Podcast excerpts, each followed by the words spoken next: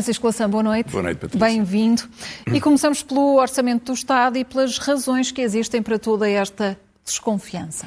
Bem, há, há, muito conflito, vamos ver muitos dos detalhes deste orçamento, mas eu começaria precisamente por aí, porque eh, há um passivo que se nota na alguma resistência e até eh, algum mal-estar eh, naqueles que participam em negociações. Eh, como se viu no caso do PAN, acabou de ter uma uhum. discussão sobre isso, uma medida prevista para o orçamento de 2021, estamos no fim do ano, quase no final do ano, só é concretizada agora, obviamente, para criar alguma pressão, mas já poderia ter sido. Eh, foi aprovada uma, um, uma proposta do PCP sobre um conjunto de medidas sobre precariedade, apesar de ter tido a aprovação do Partido Socialista, ficou logo claro, já estamos, estou a falar de há quatro meses atrás, que não se concretizaria nada e que era uma espécie de truque. Hoje mesmo foi aprovada uma proposta do Bloco e outra do PCP sobre regressar ao pagamento das horas extraordinárias. Já faz 100 anos que as horas extraordinárias eram pagas pelo, pelo, pelo dobro. Eh, isso foi interrompido pela Troika, regressar ou não, o PS aceitou, mas é uma proposta para morrer. Portanto, há muita desconfiança. Bom, e há depois todas as medidas, os hospitais que deviam ter começado, eh, do Funchal até à maternidade eh, em Coimbra, a pediatria no, no Porto já deveria estar concluída, obras em Setúbal, enfim, toda essa, todo, todo esse contexto recrutamento para as forças de segurança, 2.500 pessoas, para os auxiliares nas escolas, 5.000 pessoas, eh, concursos para as carreiras médicas, tudo isso que foi sendo concretizado, proposto e aprovado e comprometido, não se concretizou. E, portanto, isso criou aqui um, um passivo muito grande que, eh, no mínimo, exija um rigor extraordinário nestas negociações. Agora, depois há o problema do orçamento em si próprio. Talvez esse, aliás, seja mais importante, porque se esse resolver, o orçamento é, é, aprovado. Nós podemos ver dois exemplos que eu gostava de, de dar sobre algumas dessas medidas, hum. sobre o IRS, sobre as pensões. e, vamos, podermos... e vamos até ali à zona, à zona virtual para olharmos para este orçamento. No fundo, praticamente à lupa, vamos olhar para estas vamos olhar eh, questões. Para duas das medidas, hum. há muitas outras, talvez uma referência breve. Redução no IRS eh, várias instituições fizeram simulações, elas batem todas certo, que dizem que eh, eh, a criação de dois novos escalões, já tinham sido criados dois novos escalões em 2018, portanto são mais dois, passamos a ter nove, mas o resultado daria mais ou menos isto. Para eh, uma pessoa, eh, um contribuinte com um, salário de 1.250 ou de 1.700, se for uma pessoa solteira, isto vai dar um efeito mensal médio de menos de 5 euros por, por, por mês. No caso do salário mais baixo e, no caso do salário maior, 1.700 euros, de 7 euros eh, e meio. Portanto, cerca de 100 euros por ano. Mas se tiver dois filhos, então é, um, é, bastante mais dentro do pouco que isto representa. 21 euros de média por mês. Estou a dividir o total do benefício fiscal por 12 meses, para ser mais perceptível. Ou 27,5 no, por mês também, mais uma vez, de média, eh, no caso de quem tem 1.700 euros. Portanto, são, tem expressão acumula algum valor, porque são bastantes contribuintes, cerca de um milhão e meio de contribuintes, mas é muito pouco para cada um.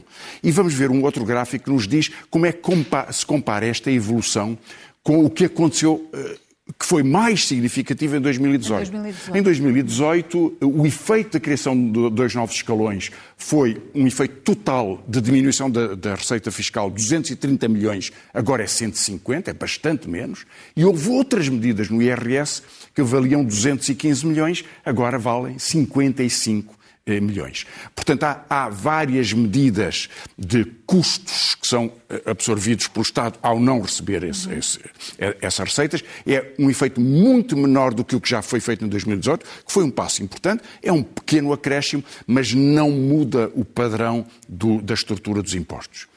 Uh, o segundo exemplo que, vamos, ver é sobre as pensões. Que passos é que foram dados nesse que sentido? Que passos é que foram dados? Ora bem, isto são dados de 2020, não está ainda atualizado para 2021, uhum.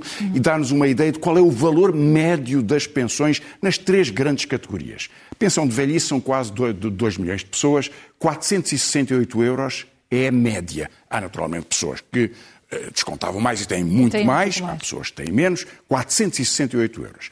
Sobrevivência são cerca de 200 mil pessoas, 243 euros, cerca de 700, um pouco mais de 700 mil invalidez, 396 euros. Em alguns casos, as pessoas compõem pensão com uh, duas destas, destas pensões. Ora, isto dá uma pensão média de 408 euros em 2020, provavelmente agora andaremos à volta de 417 comparado com o valor do limiar da pobreza, que é o que se considera em Portugal que é o limiar da pobreza, enfim, da, da, da dificuldade absoluta de vida das pessoas, 463 euros.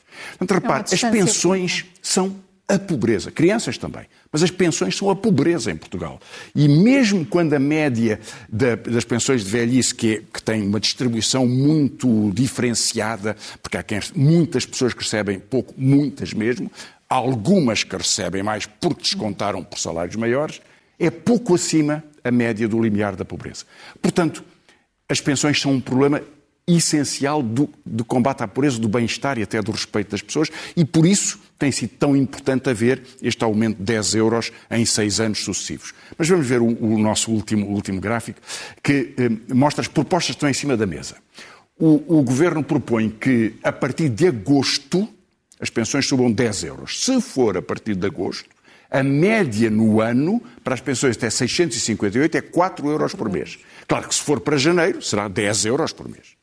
De 658 até 878 vai de 3 a 9 euros por mês de alteração. E todos os outros ficam a zero. Ou seja, como não recebem nenhuma atualização, perdem o pouco que representa uma inflação pequena, mas tem sido todos os anos uma forma de desgastar as pensões. E é difícil de compreender a justiça que pode, possa, possa haver, é pelo contrário, mesmo chocante, que possa haver uma redução sucessiva pela punição da inflação e não havendo compensação para todas as pensões que estão acima dos 878 euros, e são eh, bastantes pessoas. Em todo caso, há uma, uma recuperação para as pensões muito baixas, pequena, é significativa e depois ela vai se esbatendo. Portanto, pensões e impostos são decisões que o orçamento toma com gastos eh, orçamentais, eh, no caso das pensões, eh, de uma forma muito eh, insuficiente. Há algumas categorias Considera que, que o ser... Governo tem margem para ir mais além, sobretudo nestas, nestas matérias? Patrícia, o Governo abdicou alegremente de receber 110 milhões de euros de imposto selo na venda das barragens da EDP. Eh, os benefícios fiscais em Portugal, atualmente, mais de metade, quase 60%, são entregues a 90 mil estrangeiros pensionistas que pagam muito menos impostos do que os pensionistas portugueses com os mesmos rendimentos. Portanto, há qualquer coisa de estranhíssimo nesta forma de uh, atração de, de, de, de uh, enfim, de pessoas que, que, estão bem na vida, querem ver melhor, ainda bem que vêm a Portugal, mas deveriam pagar o mesmo imposto que pagam os outros, porque é que há de haver esta diferença. Portanto, há enormes margens, enormes uh, capacidades. E, portanto, há um problema estruturante no, no orçamento. Agora, mais recentemente, o Governo mostrou alguma disponibilidade em duas matérias. E eu queria dizer só algumas palavras sobre essas matérias: na saúde uhum. e na eh, caducidade dos contratos de trabalho. Eh, na saúde, o Governo anunciou que poderia haver uma contratação pelas unidades de saúde para substituir quem se fosse embora. Mas, atenção, o que é uma boa medida. Mas atenção, se houver qualquer variação do custo salarial dessas pessoas, tem que ser autorizado pelo Ministério das Finanças. E depois anunciou que a partir de eh, cerca de 10 horas de trabalho extraordinário por semana, 500 por ano, poderia haver uma compensação melhor para essas horas extraordinárias. Quanto às carreiras, são prometidas carreiras para os, para, para os técnicos auxiliares, eh, mas não há nenhuma dotação orçamental. Portanto, não sabe o que possa acontecer. Aliás, o Partido Socialista não quis que houvesse estas carreiras. Sobretudo, diz, uh, apresenta uma solução nova, uh, uma solução nova, velha, sobre exclusividade. Hum que tem sido um dos pontos muito importantes. Veja-se o que está a passar no Hospital de Leiria, o que está a passar no Algarve, o que está a passar eh, no Hospital de Setúbal, a dificuldade de ter médicos e de contratações, o que exige que haja alguma carreira. E aqui temos um mistério. É que, bom, é que o Partido Socialista tem no programa do governo, está no programa, que nesta legislatura haverá exclusividade para haver uma transformação do Serviço Nacional de Saúde e uma profissionalização, um desenvolvimento das carreiras, etc. Mas o Partido Socialista, em 2009, acabou com a exclusividade. E nos últimos anos tem dito que ia experimentar a exclusividade nos centros de responsabilidade integrada. Repetiu isso este ano. Sim, senhor, admitimos isto, embora já esteja previsto.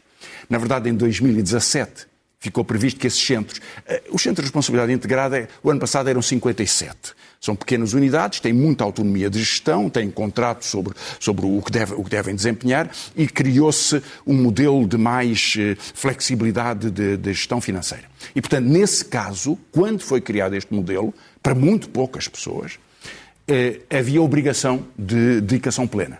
2017. Logo em 2018, foi anulada a obrigação de dedicação plena e isso desapareceu. Agora volta a aparecer na lei, mas o que o Governo propõe sobre isso é é uma espécie de cortina de fumo. Está a propor aquilo que já propôs, que já aboliu e que já voltou a propor e que representa uma fração pequeníssima do Serviço Nacional de Saúde. É mesmo tratar as, com, quem, o, com quem ele está a negociar, os técnicos do Serviço Nacional de Saúde, os profissionais, os especialistas, como estúpidos. É como se não percebessem que não está a propor nada. Ora, a exclusividade é importante, mas é, são precisas muito mais coisas do Serviço Nacional de Saúde. Eh, uma estruturação de carreiras, uma estruturação de investimentos, uma estruturação de, de organização de, do, do, conjunto do serviço para que ele dê uma resposta. Isso, creio que ainda estamos eh, muito longe. A segunda proposta foi sobre a lei laboral. E aqui há uma mudança que eu saúdo, tenho falado muito sobre isso, acho que quando se discute orçamento, discute-se a política para o ano. O que é que deve ocorrer? Por isso sempre defendi medidas que têm que ver com despedimento, com salários, com condições de, de, de, de, trabalho, fazem parte desta negociação. Até agora o Governo dizia que não. Há um ano atrás, há dois anos, recusou-se a, a, considerar essa matéria. O ano passado recusou-se mais uma vez. E agora cede. E muitos comentadores diziam que isto era impossível. E agora cede. Creio que há muita gente a engolir a gravata depois de ter dito que era impossível e agora passou a ser possível. Eh, o próprio PCP dizia que não era possível. Há várias entrevistas de João Oliveira, líder parlamentar, uhum. há quatro meses atrás, a dizer que não era digno, que não era responsável, que não podia ser. E agora passou a ser digno e ser responsável, porque obviamente é importante. Ehm, e, portanto, há uma pressão grande e o governo aceitou esta discussão. Mas propôs uma solução que é que depois de, de, de, ao longo dos últimos anos ter sido imposta a caducidade automática dos contratos, os contratos acabam num determinado prazo e fica a lei geral, os trabalhadores não têm proteção que não a da lei geral, mas perdem aquilo que tinham nos seus contratos de trabalho. Esta medida foi suspensa no último ano, o Governo anuncia que volta a ser suspensa, que é uma solução estranha. Porque se esta medida sobre os contratos de trabalho prejudica tanto a maior parte da população portuguesa, por que é que ela vai ser mantida? Eh, depois de um período. Se é preciso suspendê-la agora, qual é a razão para que ela volte a continuar depois?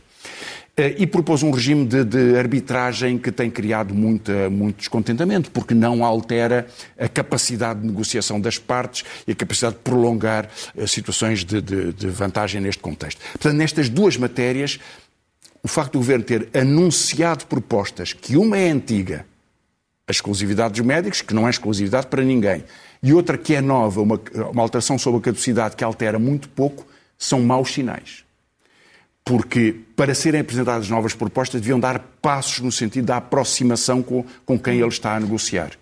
Francisco Louçã, e, e relativamente a esta tensão orçamental e aos passos que têm que ser dados, o Presidente da República tenta salvar o orçamento, diz que não quer crises políticas, que não quer dramas e deixa avisos claros. Sim, o Presidente fez três intervenções nas vésperas de ouvir os horas. partidos, em 24 horas. Eu creio que foi excessivo. Hum. Percebe-se a preocupação do Presidente.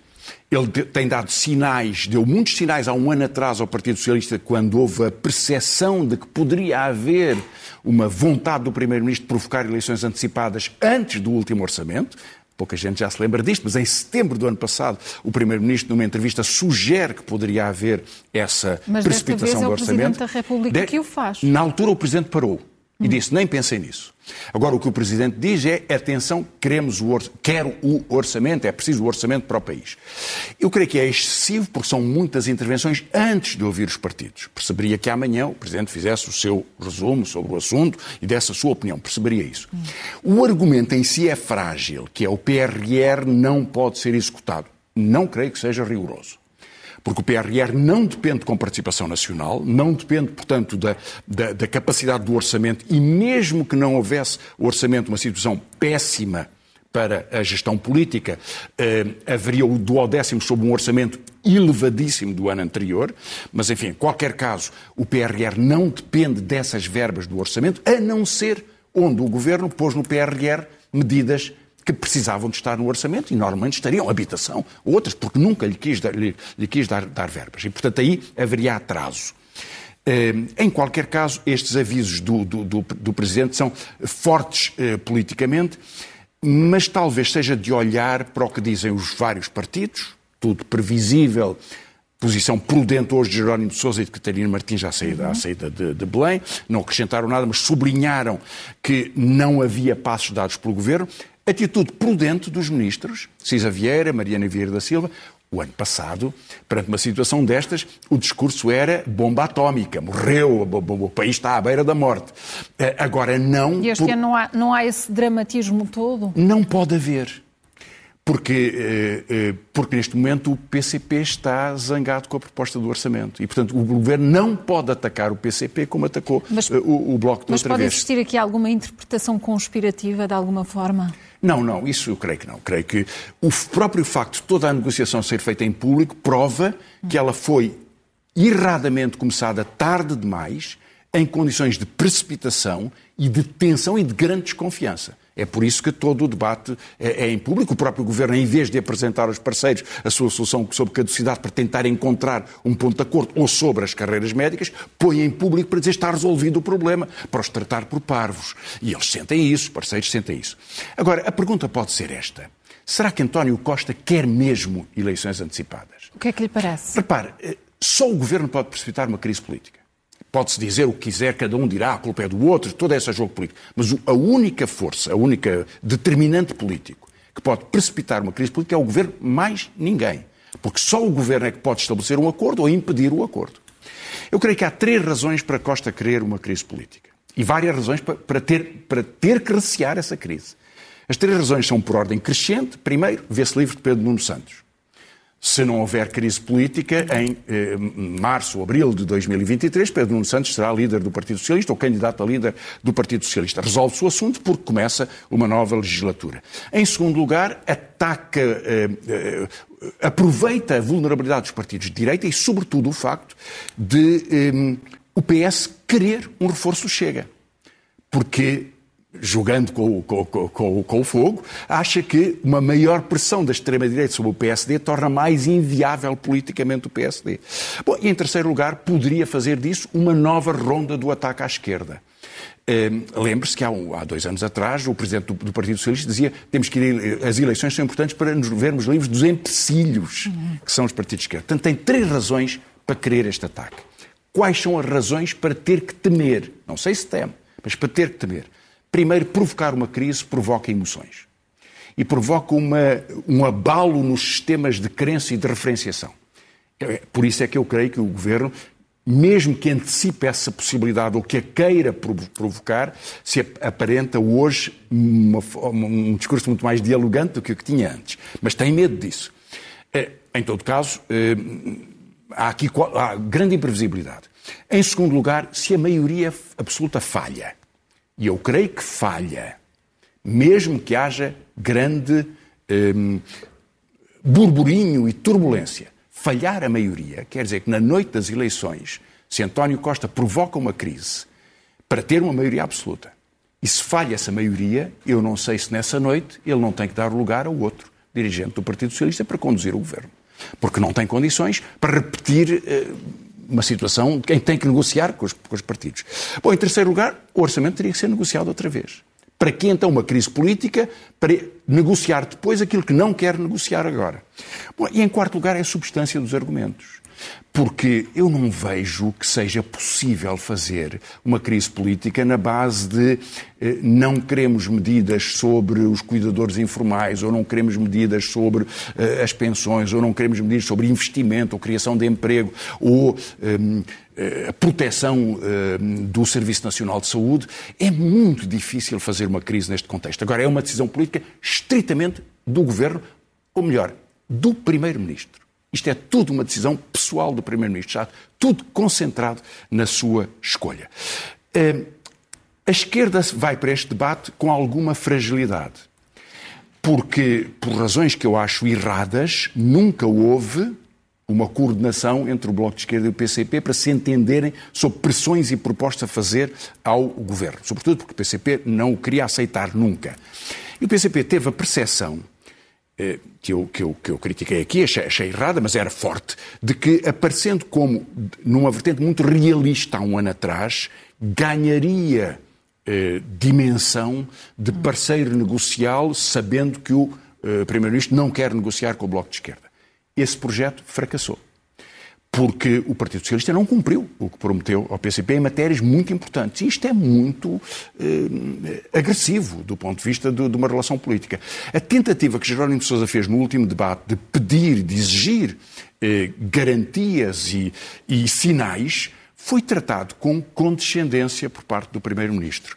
Isso que, eh, sem agressividade, mas com condescendência, que é uma forma muito, eh, muito para além do que a normalidade de relações entre parceiros de negociação deve, deve, deve supor. E, portanto, creio que há em tudo isto uma margem de incerteza muito grande que leva o PCP a ter uma tensão interna. É a primeira vez, creio eu, que os sindicalistas do PCP dizem isto não pode continuar assim. Isto não pode continuar assim. Portanto, não se consegue nada. Ponham, por favor, em discussão as questões das leis laborais, que o partido dizia, que a direção do partido dizia que não, não queria. E assim está a acontecer. Mas isso significa que há uma grande dificuldade, ou seja, nas próximas duas semanas, o governo faz uma aproximação muito consistente sem truques públicos, com uma negociação discreta e com uma capacidade de encontrar propostas que deem um ganho de causa significativo ao PCP, ou hum, eh, significa que quer empurrá-los para fora desta negociação e, na verdade, impedir que haja um acordo. Francisco Lassana, já não temos uh, muita margem para os outros temas de debate, mas eu sugeria, se fosse possível, no minuto final, falarmos das uh, situações das eleições diretas CDS. PSD, sobretudo no PSD, depois desta instabilidade. Sim, eh, palavras muito breves então. Bom, o CDS é a disputa que estava à espera, os antigos portistas unem-se com o Nuno Melo, que na verdade é politicamente muito parecido, até no estilo com eh, Chicão e os dois muito parecidos com eh, André Ventura. Não podem chegar aos níveis de agressividade, mas há evidentemente uma imitação, uma concorrência. Eh, Chicão pode ganhar, creio eu, pelo, pelo que percebo do, do, do, pouco que conheço da geografia do, do, CDS, mas a partir daí só tem uma solução para as eleições, que é tentar um acordo com, com o PSD. Resta saber se o conseguirá, porque ir a eleições é, é, é sem a proteção de, de, uma, de uma frente eleitoral é o fim do CDS. Ehm, no PSD, portanto, eu, eh, o meu prognóstico é que Chicão pode ganhar. Eh, no PSD, em contrapartida, parece estar a juntar-se forças eh, para algum predomínio de, de, de, de, Rangel e para um grande enfraquecimento e desgaste do, do apoio do Rui Rio. Portanto, Rangel poderia ganhar. A grande questão é saber o que é que Rangel quer porque na verdade é uma deslocação do, do, do, PSD mais para a direita e mais para uma eh, para uma tonalidade de, de, agressividade política que pode dar espaço ao Partido Socialista, eh, sobretudo porque na pergunta fundamental olha para eh, Rangel como um candidato a primeiro-ministro, como um potencial primeiro-ministro. Eu creio que hoje a resposta de grande parte dos eleitores, incluindo do PSD, é que não. Francisco Louçã, vamos às sugestões de leitura. Sugestões. Então, eh, a minha primeira sugestão é um livro de Luís Schwartz, na Companhia das Letras. Eh, o Ar que Me Falta é uma história sobre a sua depressão, um grande editor brasileiro, um tema que foi trazido há pouco tempo por Marisa Matias, que contou numa, numa entrevista muito delicada, muito, muito, muito profunda e muito expressiva do seu burnout, da sua, do esgotamento que teve ao longo do período. Eu conheço-o bem, é, continuo a pensar que é a melhor deputada, hum. eurodeputada portuguesa e que trabalha imenso, muitos anos de acumulação, um grande cansaço. Ela contou essa história e ajuda a perceber a importância da saúde mental para, para todos nós. Depois, eh, Vida Económica de Álvaro Garrido e Hermes Costa, Um Vírus que nos reúne, reflexões de, de vários professores da Faculdade de Economia de Coimbra. Um livro maravilhoso na tinta da China, de Daniel Blaufux, Lisboa Clichê, fotografias de Lisboa ao longo do tempo, um dos grandes fotógrafos de referência eh, em, em Portugal. E depois dois livros sobre a Igreja de um colega seu, João Francisco Gomes, do Observador. Roma temos um problema, como a Igreja Católica lidou com dois mil anos de abusos sexuais, uma investigação, e muito sobre Portugal também. E de um uh, padre, um padre proscrito, mas padre, Mário de Oliveira, na Seda Publicações, um livro na sequência do muito que ele tem escrito sobre a forma como vê o cristianismo uh, e como vê, como vê a, sua, a, sua, a sua fé, do mítico Cristo da fé ao Jesus histórico, que é o que ele reivindica. Bom, e finalmente dois livros eh, na tinta da China também de André Belo, Morte e Ficção do Rei Dom Sebastião, porventura a melhor investigação sobre o sebastianismo e as histórias dos falsos Dom Sebastião. Hum. E finalmente eh, um livro de Nuno Valério, eh, em, na princípio, a expansão portuguesa, um economista, historiador, sobre a história da, económica da evolução de Portugal. E o que nos traz no momento zen desta semana? O aumento do preço dos combustíveis. Hum. O aumento do preço dos combustíveis é um assunto muito um, provocante, muito eh, que, que, que, suscita muita eh, amargura, muita raiva, muito susto, muita contestação, eh, e em que o governo nos garantiu até hoje que é um mercado a funcionar, os preços sobem, não há nada a fazer, é o mercado livre, assim funciona. Hoje veio dizer que afinal podia mexer em 2 cêntimos no preço da gasolina. Francisco Louçã, boa noite e até para a semana. Até para a semana.